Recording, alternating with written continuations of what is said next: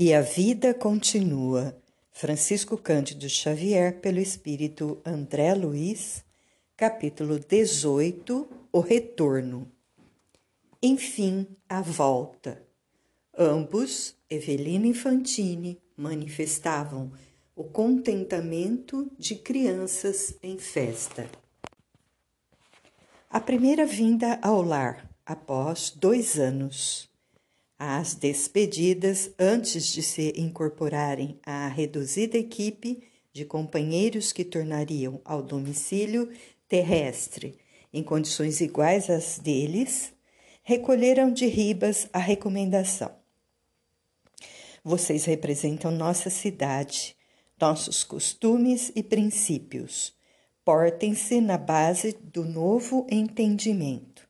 Se precisarem de auxílio, Comuniquem-se conosco pelo fio mental. Um abraço e os votos de felicidade para a viagem.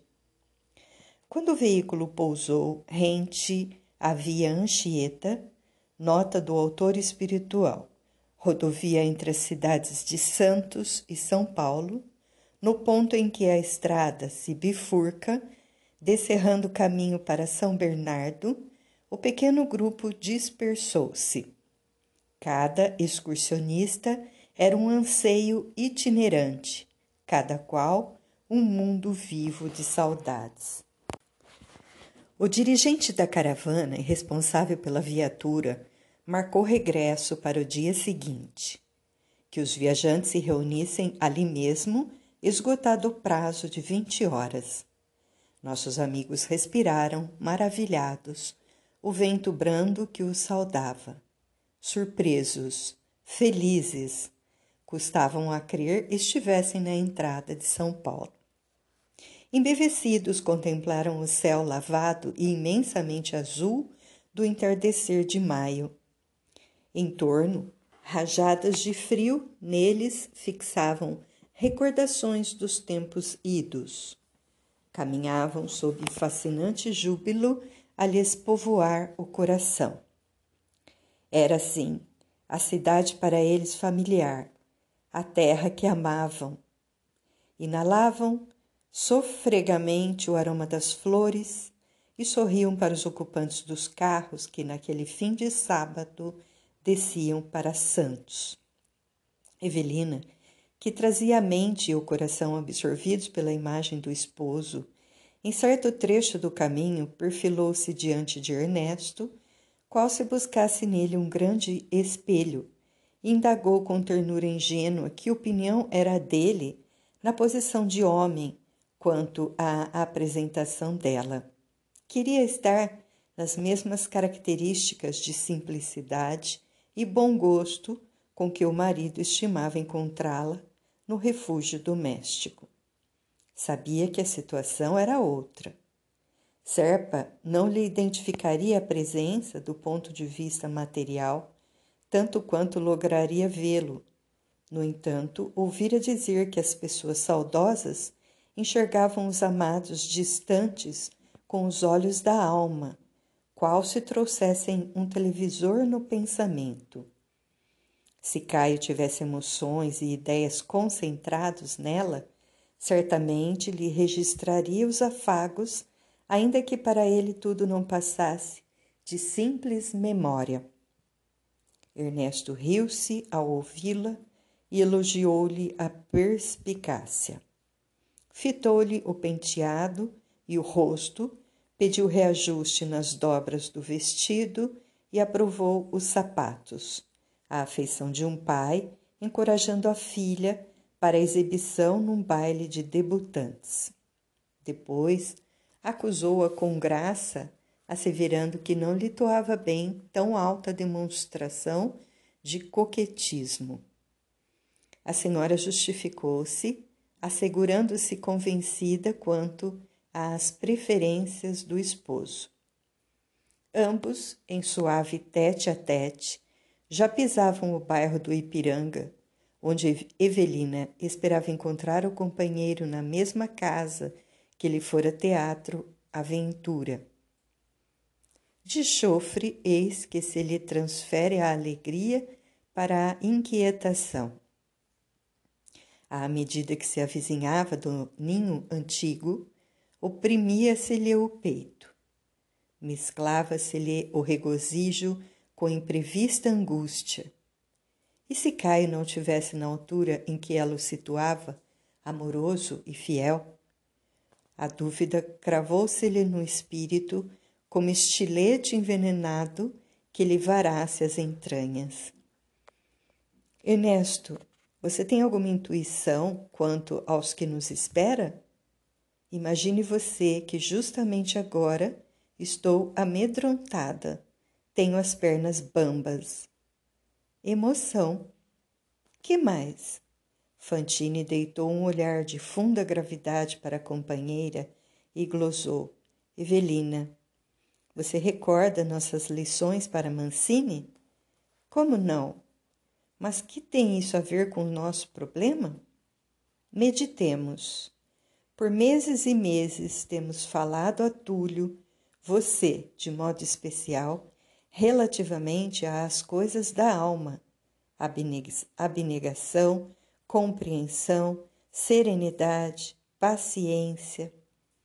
Ensinamentos dados e recapitulados, ilações e repetições. Sim. Você não admite que o instrutor Ribas, com tantas explicações sobre o amor e casamento, serviço e espiritualidade para nós dois, não terá feito o mesmo em nosso benefício?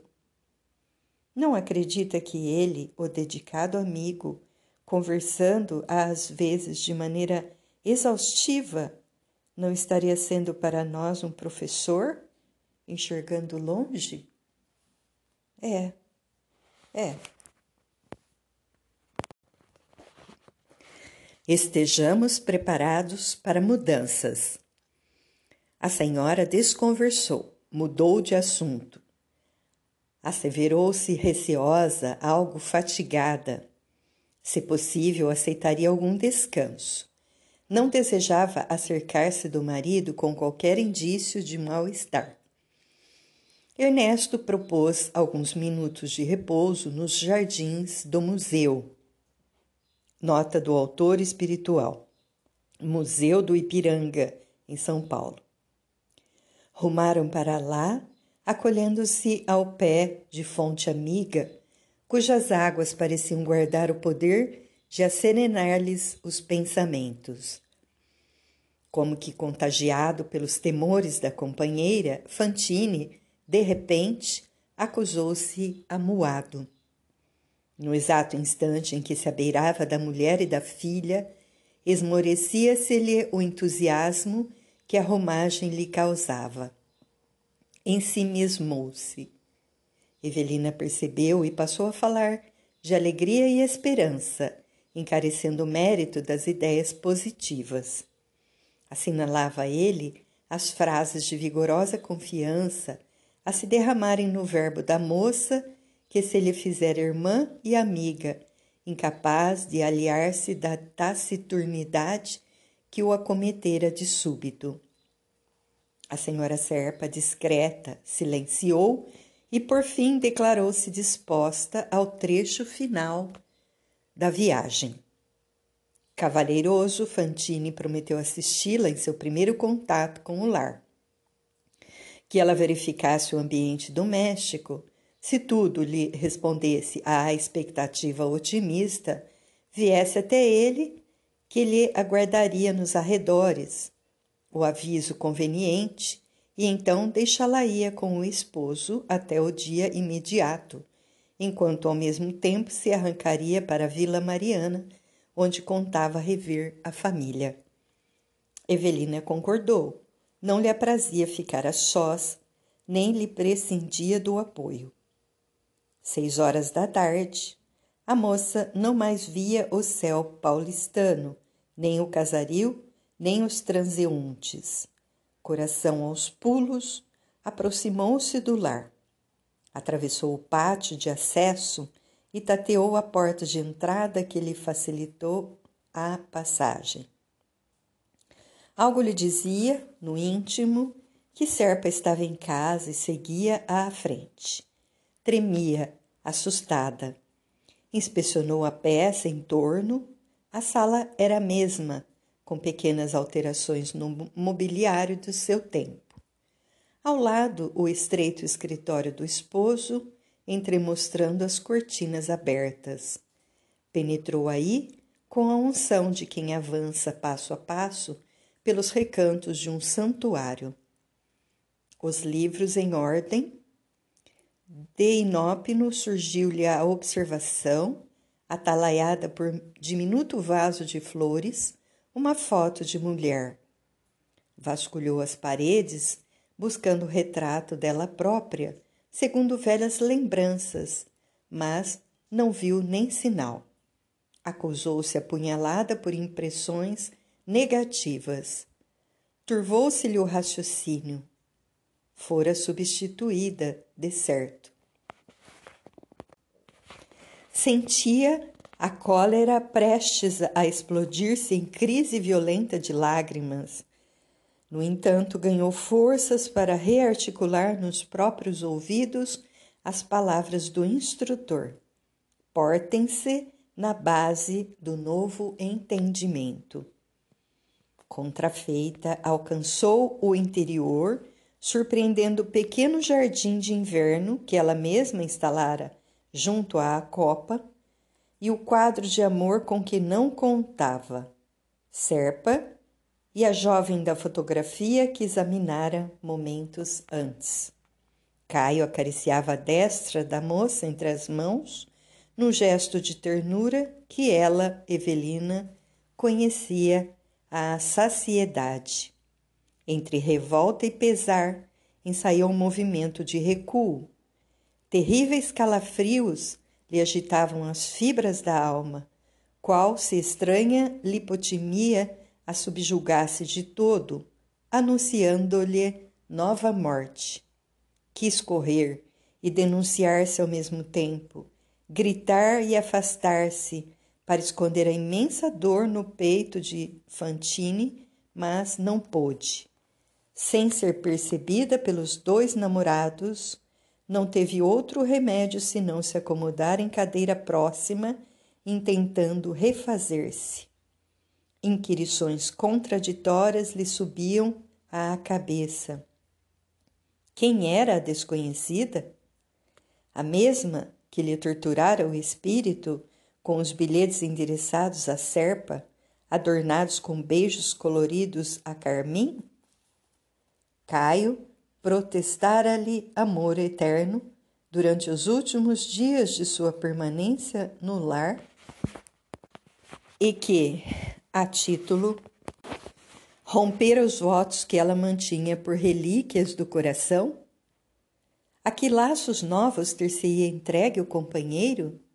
Estaria casado ou se conservava menos responsável? À maneira do homem que brinca com os sentimentos alheios, menosprezando a vida? Que lhe reservava o futuro? Fitou ambos os circunstantes, francamente assombrada com a indiferença que revelavam diante dela. Pela primeira vez depois da grande libertação, verificava que os sentidos físicos se enquadravam a limites rigidamente determinados, porquanto Caio e a companheira muitas vezes pousavam nela o olhar sem que a vissem. Era, no entanto, obrigada a enxergá-los e ouvi-los como qualquer pessoa terrestre comum, desde que não se arredasse dali. A senhora Serpa agonizava-se. Apesar do anseio de omitir-se, desertar, a emoção como que lhe interceptava os movimentos. De alma ferida, notou que o marido dirigia à outra aqueles mesmos olhares de carinho envolvente que lhe haviam pertencido. E mais, reconheceu o fio de pérolas que lhe fora presente de noivado oferecido por ele mesmo, enfeitando o colo da rival. Chorou, irritada. Evelina, no entanto, embora trouxesse os pensamentos conflagrados, não mais lograva desfazer-se da sutil vinculação com ensinamentos da cidade espiritual que passara a se lhe erguer em residência. Por isso mesmo percebia-se analisada no aproveitamento das lições que aprendera ao contato de Ribas e outros amigos da vida maior. Lembrou-se de Túlio, a quem tão repetidamente ensinara o desapego afetivo e admitiu-se em condições de egoísmo e inconformidade, talvez muito piores que as dele. Recorreu à prece, diligenciou humilhar-se, lutou contra si própria, concluindo que Caio desfrutava o direito de ser feliz como desejasse. Aos poucos, muito aos poucos, conseguiu acalmar-se de algum modo e começou a escutar o diálogo que se desdobrava ativo rente a ela. Você, Vera, blasonava o advogado risonho, achou em mim um homem pacato e sincero. Deve orgulhar-se disso. E como explica você o caso daquela dama indesejável no escritório? Não me venha com ciúmes. Um causídico não seleciona clientes à porta. Sou um homem do povo e não posso negar-me. Quer dizer que não tenho o direito de zelar por nossas relações? Quem falou isso? O telefonema que recebi dessa lambisgoia me deixou arrasada. O que ela me disse de você se dermos atenção a tudo o que se comenta a nosso uhum. respeito, a vida seria impraticável. Mas eu não estou aguentando mais. Ora, ora, aguentando o quê? A jovem, que Serpa designava por Vera, caiu em pranto.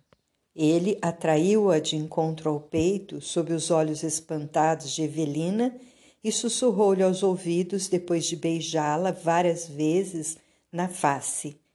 Tolinha, a felicidade não é flor que se adube com lágrimas. Anime-se. Sou eu e você, sou seu e você é minha. E daí? Se ao menos estivéssemos casados, se ao menos pudesse usar seu nome, saberia como proceder com essas mulheres que infernizam a nossa vida. Bobagem! Você exagera tudo. Já diz que caso com você. Não sou homem sem palavra. Há quanto tempo espero? E há quanto tempo também eu aguardo solução ao problema de sua casa? Você não há de querer que eu viva carregando uma sogra louca. Minha mãe é uma infeliz. Não podemos desampará-la. Já falei. Meta essa velha no hospício, que ela já aproveitou a vida dela, agora temos de viver a nossa. Hoje iremos ao Guarujá. Quero ver o negócio por mim mesmo. A jovem chorava copiosamente por resposta. Enquanto Serpa lhe acarinhava os cabelos, tentando consolá-la, Evelina cobrava ânimo e arrastava-se para fora, tinha sede da presença de Ernesto, ansiava retomar-lhe a companhia. Impossível demorar-se no lar que reconhecia haver perdido para sempre. Balda de autocrítica à face da superexcitação de que se via possuída, tão logo se viu na rua, clamou pelo amigo em voz estentórica e, quando Fantine repontou à frente, atirou-se-lhe aos braços, qual criança desarvorada.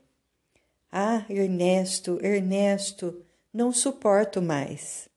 O companheiro conduziu-a discretamente para um banco do pátio, compelindo-a a voltar caminho andando e, sentando-a junto dele, escutou a narração de toda a ocorrência que a senhora, amarrotada, fazia entre soluços.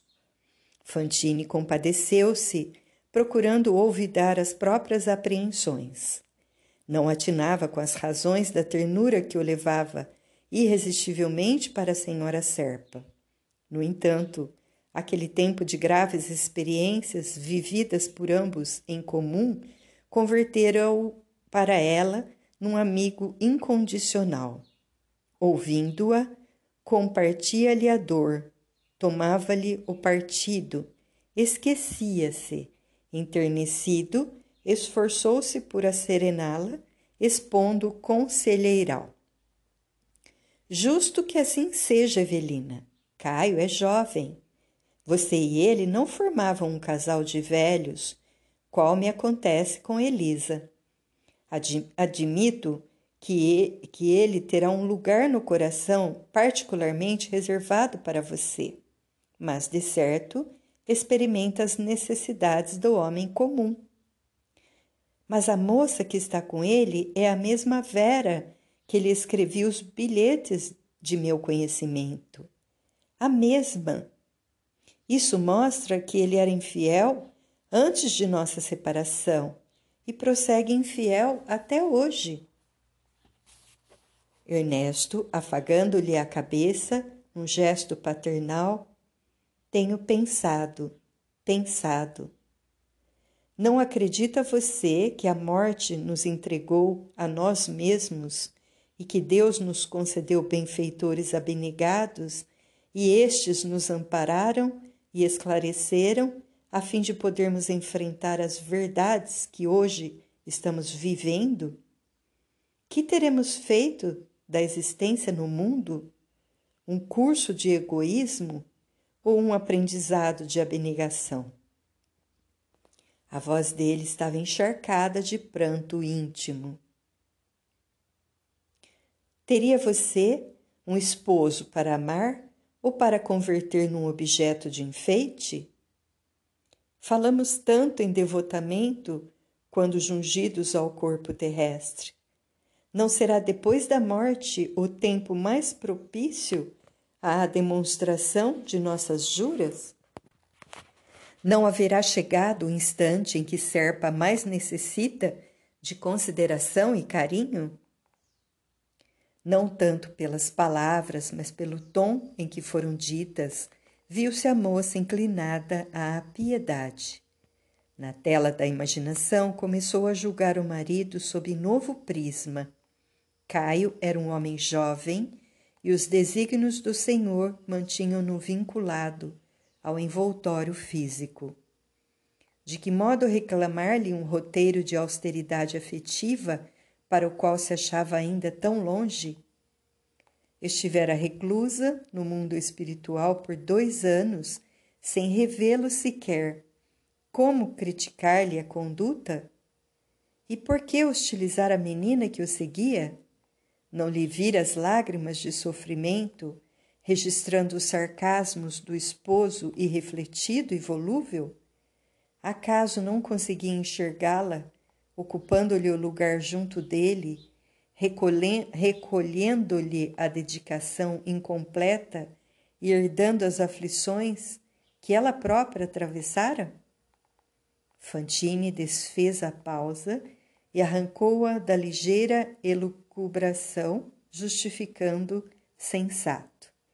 Evocando as lições de Ribas, concluo de mim para comigo que os nossos instrutores impeliram você à excursão corrente para que você aprenda a perdoar. E quem sabe, talvez essa moça. Talvez o quê? objetou Evelina ante as desmaiadas reticências. Talvez essa moça seja a pessoa a quem você deva implorar a graça de ser nova mãe para Túlio. Temos estudado temas complexos de paixão e reequilíbrio, culpa e reencarnação, induzindo-nos a pensar e pensar. Por outro lado, Ribas mostrou-nos as necessidades de Mancini sem oferecer-nos quaisquer sugestões. No entanto, sabemos que o rapaz está, por nossa conta, na presente fase de reajuste, depois de haver perdido o corpo físico pelo tiro de serpa. Não admite você que Caio deve restituir-lhe a experiência terrena com a devoção e a ternura de um pai? E que melhor ocasião encontrará você, além da de agora, para exercitar os ensinamentos de Jesus, amando aquela que considera inimiga e transformando-a em instrumento de auxílio em benefício do homem endividado que você ama? A companheira compreendeu o alcance de semelhantes ponderações e caiu nos braços do amigo em copioso pranto, exclamando: Ó oh, Ernesto, Ernesto! Alguns instantes mais e um carro despontou da garagem, conduzindo o casal. Sustando os soluços, Evelina informou ter ouvido que os dois se dirigiriam ao Guarujá.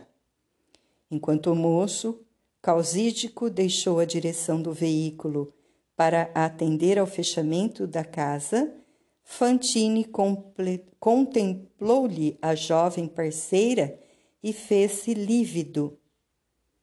Então, mais profundamente chocado, talvez que a senhora Serpa, gaguejou, arrasado de angústia. Evelina, Evelina, escute! Esta moça, esta moça é Vera Celina, minha filha.